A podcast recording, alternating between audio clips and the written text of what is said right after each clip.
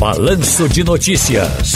Tá no seu direito. Hoje vamos conversar sobre direito trabalhista e previdenciário com o advogado Ney Araújo. Doutor Ney, boa tarde. Boa tarde, filho Bezerra. Boa tarde para todos os ouvintes da nossa Rádio Jornal. Vamos trabalhar? Vamos sim, mas antes do trabalho, agora há pouco, não sei se o senhor estava ouvindo, já conversamos com Getúlio Cavalcante.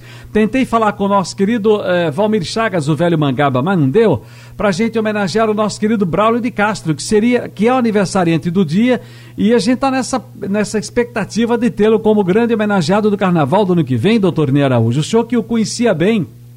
Conhecia muito bem, meu amigo inesquecível e, inclusive, fomos parceiros em algumas músicas, Ciro. Uhum. No ano passado mesmo tivemos o lançamento aí da música Deixa o Galo Cantar, fez um sucesso muito grande com o nosso Caju e Castanha.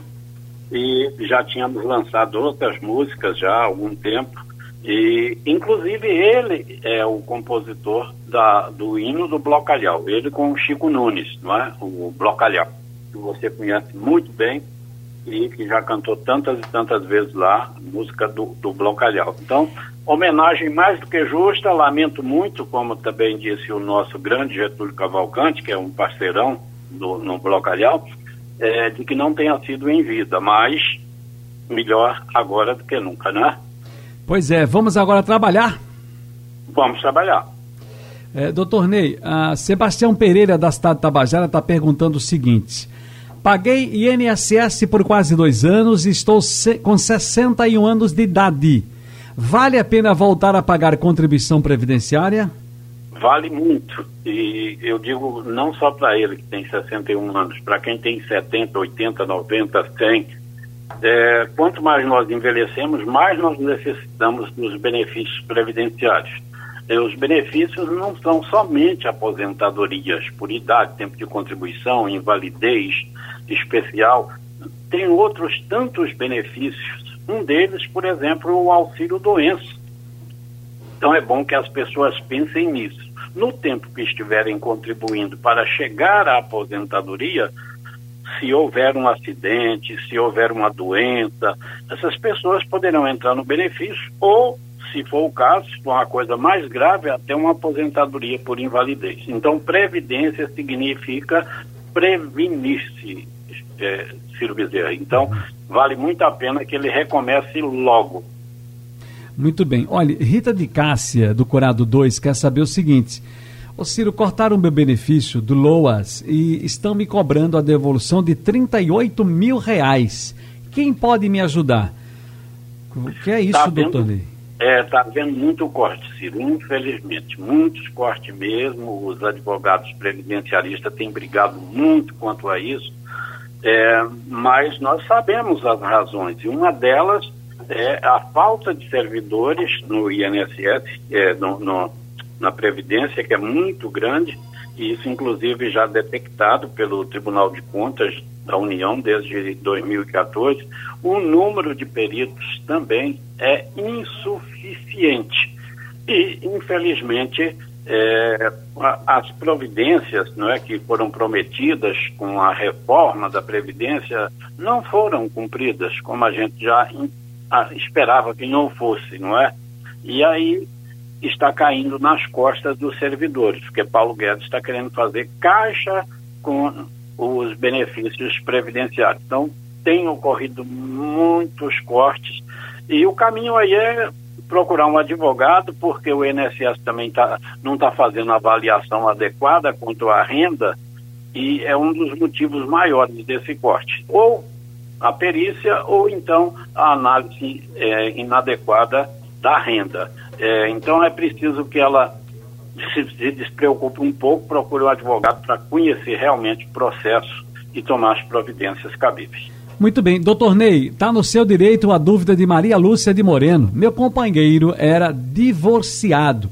É verdade que a ex-mulher dele deve receber um pedaço da pensão por morte? Depende. Depende. Se ficou estabelecido que ele pague a ela a pensão por morte, é, ou se ficou estabelecido que ele pague a ela a pensão alimentícia no divórcio, ela vai ter direito sim à pensão por morte. Se ele estiver também é, concedendo essa pensão, mesmo que espontaneamente, sem estar determinado pela justiça, ela também fará jus a esse eh, recebimento dessa pensão por morte, Ciro. Muito bem, doutor Ney Araújo, eu quero voltar a um tema que nós já tratamos aqui lá atrás com um colega seu, e, e mas aí estava na expectativa do Conselho Curador do FGTS que saiu nesta semana, acho que anteontem a definição, e foi notícia o dia todo ontem aqui, e muita gente está tem dúvida do que vai receber naquele, naquela dinheirama do FGTS, doutor Ney. Em linhas gerais, quem tem direito, quem pode receber e vai ser dinheiro grande mesmo? É bom esse dinheiro ou não? Olha, Ciro, o dinheiro é, é, é, é grande. Você, quando você analisa que são 88 milhões de trabalhadores que têm aí 191 milhões de contas do FGTS. Então você tem um lucro a ser distribuído de mais de 8 bilhões de reais. Mas dá um percentual de 1,86%. E o que isso representa? Por exemplo, quem tem um mil reais na conta, ou tinha até 31 de dezembro, que a base vai ser essa, a, quem tinha conta inativa ou ativa até 31 de dezembro. Se tinha mais de uma conta, todas elas receberão os créditos. Agora, você imagine que uma conta com um mil reais, ela vai ter um crédito aí de R$ reais e sessenta centavos. Então, é um valor não é, pequeno. Uhum. E não pode ser sacado. Só pode ser sacado se houver demissão por, é, sem justa causa, se houver aposentadoria, se houver, por exemplo, é, compra de casa própria ou se houver uma doença grave. Então, só nesses casos é que poderá haver a liberação do, da, do dinheiro da conta do FGTS, consequentemente, com esse lucro que está sendo depositado na conta. Doutor Ney, tem uma dúvida aqui agora da, da, do Alexandre, nosso amigo Alexandre Pimentel do Ibura, ah, que tem o seguinte aqui. Ele quer saber, doutor, sabe me explicar essa história de não considerar o que paguei ao INSS para melhorar minha aposentadoria? Repita, Ciro, por favor. Alexandre Pimentel do Ibura quer saber o seguinte, doutor Ney, o senhor sabe explicar essa história de não considerarem o que paguei ao INSS para melhorar minha aposentadoria? Ah, sei. É a chamada é, descarte de contribuições. É que, depois da reforma, Ciro, você pode fazer o determinado descarte de, daquelas contribuições que foram pequenininhas, que podem afetar, na média, o cálculo da aposentadoria. Isso é evidente. A aposentadoria é outro benefício.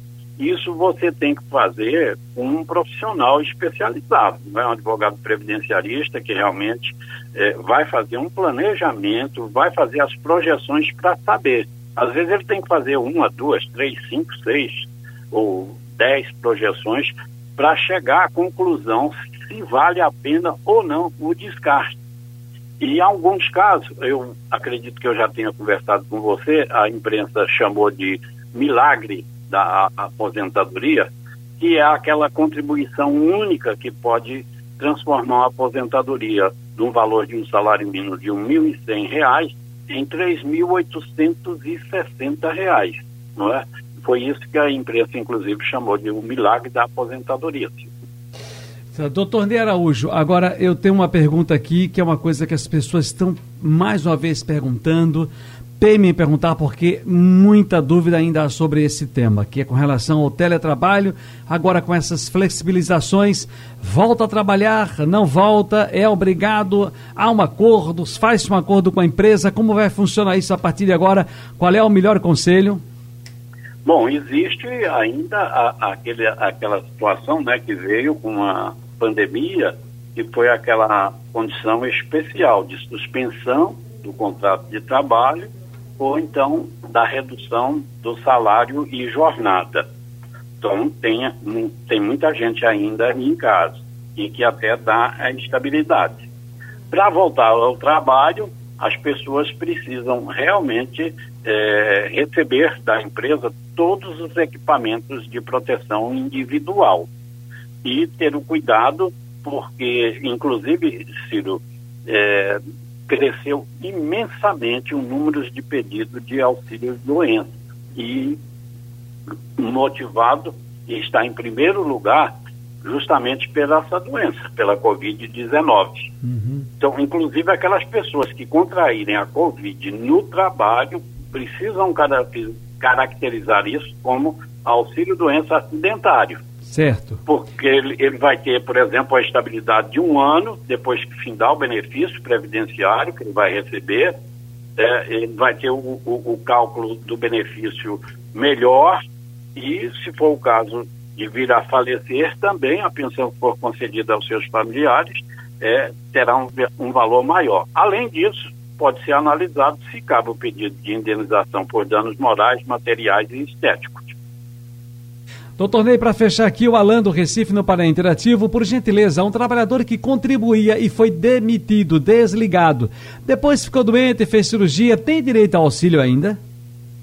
Ô Ciro, é, é, a, existe o chamado período de graça. Certo. Esse período de graça, para quem é empregado, ele pode ser de 12, 24 e até 36 meses. Depende do tempo que a pessoa contribuiu, é, depende do tempo que ela conseguiu se manter como segurado. Então, se ele estiver dentro desse prazo, se ele já tinha efetuado o, a cobertura da carência, que é no mínimo de 12 meses, e ele está doente, né, está incapacitado para o trabalho, é preciso verificar se pode classificá-lo dentro desse período de 12, de 24 ou de 36 meses.